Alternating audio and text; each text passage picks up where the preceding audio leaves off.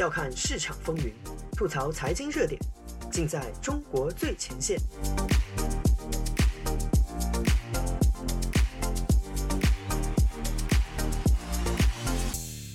欢迎收听自由亚洲电台，这里是中国最前线，我是子昭。本期是中国人为什么吃不上好药这个系列的最后一期。我们这期就来讲讲中国人不仅很容易吃到，据说还非常好的一种药——中国传统医药。新冠疫情主导中国人的生活已经第三个年头了，到现在依然没有任何要停止的迹象。虽然世界上其他大多数地方已经将其视为类似流感的普通季节性传染病，但凡出现一波新的疫情，中国官媒上便会推出各种各样的预防新冠中药包。各地内容大同小异，无非是连翘、鱼腥草、金银花之类用来处理日常风寒的常见中草药。许多被隔离在家的百姓被社区防疫人员盯着，按时按量喝下这一碗苦药汤。当然了，大部分时候大家不用这么麻烦，只需要服用这几年绝对的第一网红药——莲花清瘟胶囊。这款由国士无双钟南山院士亲自带货的神药。不仅在中国创造空前的销量奇迹，还被各国中共使领馆拿去给海外华人发放抗疫爱心包。最近呢，又在香港大规模派送，甚至啊，很多国家还有不少人做起了代购生意。虽然这一药物在很多国家都没有得到许可，新加坡政府甚至专门发文强调不能将此药用作新冠治疗，但依然受到全球华人的热烈追捧。按照中国媒体的说法。莲花清瘟胶囊的抗新冠疗效那可不一般，什么德尔塔变种、奥密克戎变种都不在话下，能防感染、防重症，还能治好新冠，还毫无副作用。比起被频繁变异的病毒弄得左支右拙的各类疫苗，或是适用人群和病症都有诸多限制，很多还在实验阶段的治疗药物，这款得来毫不费功夫的神药，实在是能满足中国人一直以来对包治百病的神药的渴望。虽然这款药内容无非是一些按中国传统医学理论可以清热解毒的草药，其正式说明书也只说它可以缓解新冠肺炎引起的头痛、发热、鼻塞等症状而已。尽管新冠爆发两年来，中国各地的研究机构出炉了不少关于莲花清瘟胶囊对新冠病毒治疗有效的试验成果，却一直都只是一些没什么说服力的体外实验。离一般现代医学药物所需要的药代动力分析、三期临床试验、双盲验证等等，差的实在太远了。不过这倒丝毫不妨碍中国人在党媒的带动下，相信除了中国特色的监狱式防疫，中国还依靠神奇的中医中药，成功抗击了新冠疫情。毕竟自从2021年以后，在官方口径里，中国就没有因为新冠肺炎死过人。不过这就让人很奇怪，为什么中国政府和中国人却怕他怕的要死？中国人对中国传统医药的信任可以说是一种文化，当然，我更愿意称之为信仰。我这里不是科普频道，不打算细讲什么循证医学、安慰剂效应、双盲实验等。我这里只指出一点：所谓中医的提法并不准确，其英文名称就露了底牌——中国传统医学。而所谓的西医，其实就是目前通行的现代医学，建立在解剖学。遗传学、生物化学等一系列学科发展之上，与中世纪那些相信什么体液平衡、一言不合就放血的真老西医有着本质差别。这种强调民族属性的前缀，本身就是一个世纪前的中国人出于脆弱的民族沙文主义情绪，把自己的落后美化为民文化差异，搞出所谓的中西对立。百年前，现代医学的诊疗手段依然还比较有限，从一般患者的视角，也许还能当他们是二风病例。但经过了一个世纪的科技飞速发展后，对传统的崇尚越来越多的变成了一种心理疗法。我们必须承认啊，现代医学尽管经历了飞速发展，但像一切科学一样，必然有其尚不了解或暂时无法实现的东西。更不要说要应对类似于新冠肺炎这样突然出现的新病症了。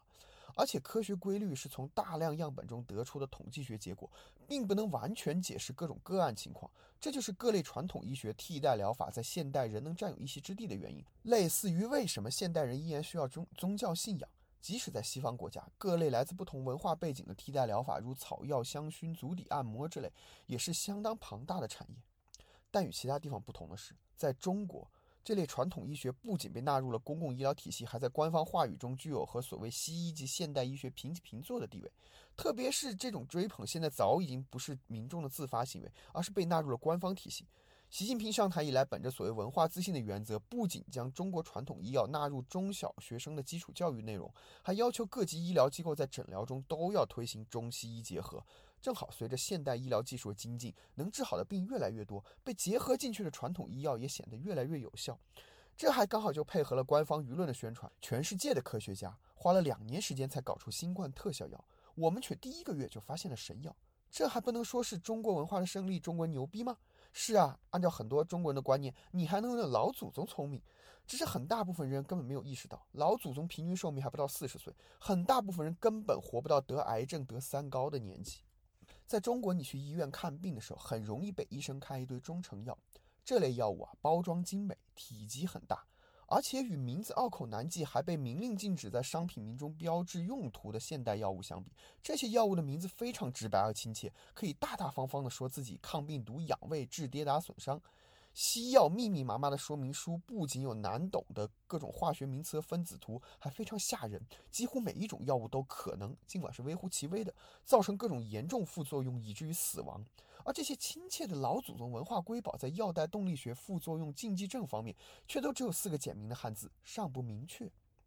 我们在第一期节目里提到的，现在研发一款新药所需的周期极长，投入非常高，且面临很高的失败风险。从提出一个可能有效的分子结构到体外细胞实验、动物实验、临床试验，这漫长而风险巨大的过程，几乎只有少数国际大企业才能靠发达国家的强大消费能力买单来做到。而在中国，一款中成药只需要从某本古代线装书里抄一个方子，表明这个药物是一个通用的验方，然后没有基本的食品安全问题，也就是不会直接吃死人。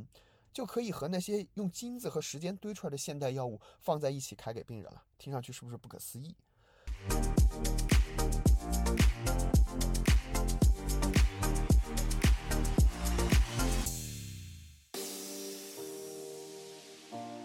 用财经视角剖析热点中的深层逻辑，嬉笑怒骂间把握喧嚣下的中国脉动，内容相当靠谱，形式绝不严肃。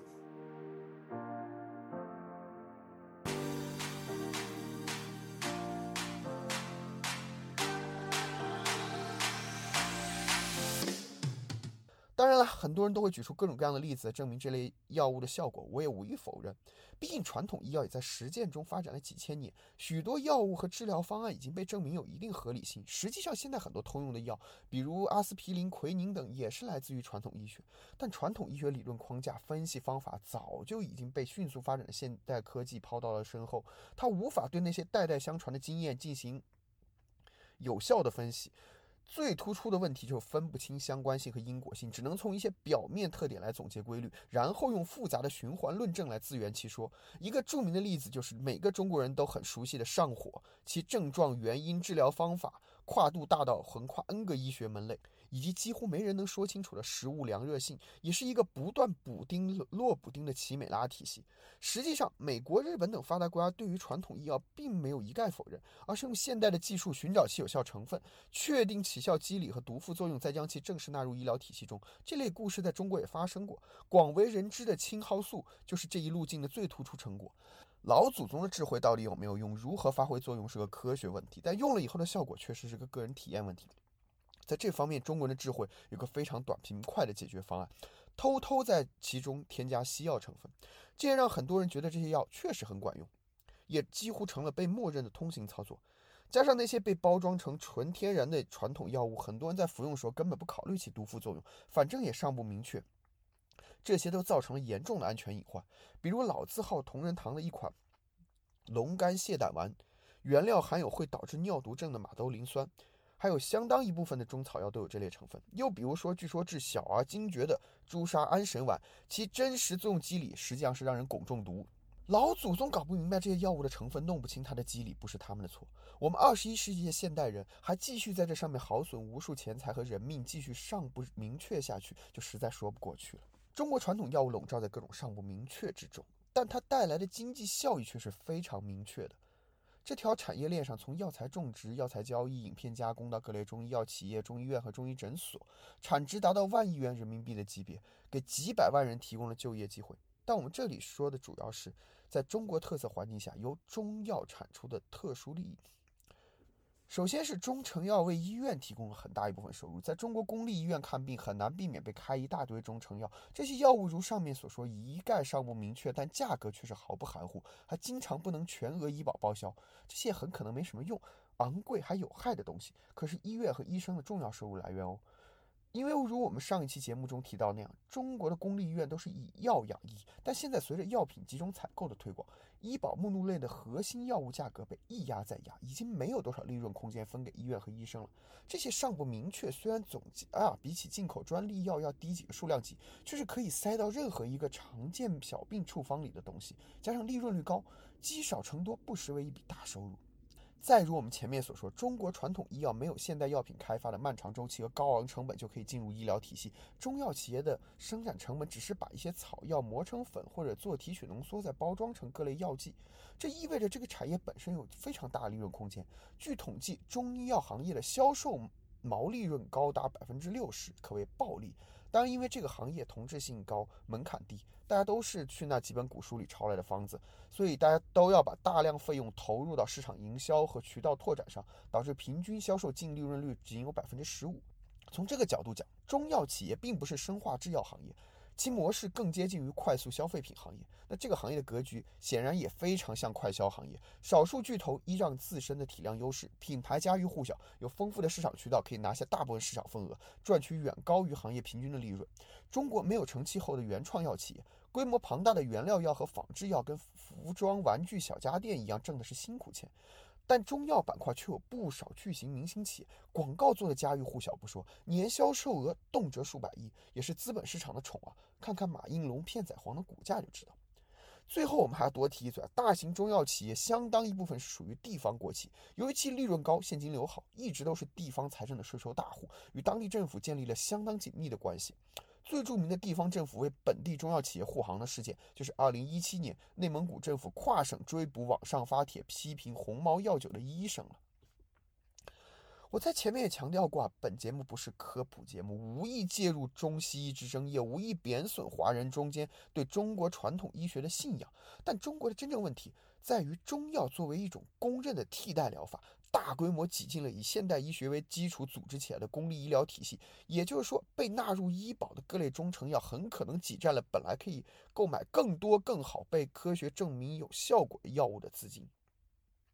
更严重的是，习近平上台之后，中共当局对中医药的推崇和推广已经远远超过文化传承的层次，而将其全面嵌入公立医疗系统，几乎所有病症都搞出了中药治疗方案，令人难免担忧，强化中药的地位，目的是不是为了实现医药领域的某种进口替代呢？在新冠爆发两年之后，这一担忧已经成为事实。中共当局一直拒绝进口更有效的疫苗，不愿意大量购买已经被验证有效的新冠特效药，反而以一九八四式的荒诞号召人民天天喝中药防新冠。在这种新时代操作之下，中国人吃上好药会越来越不容易。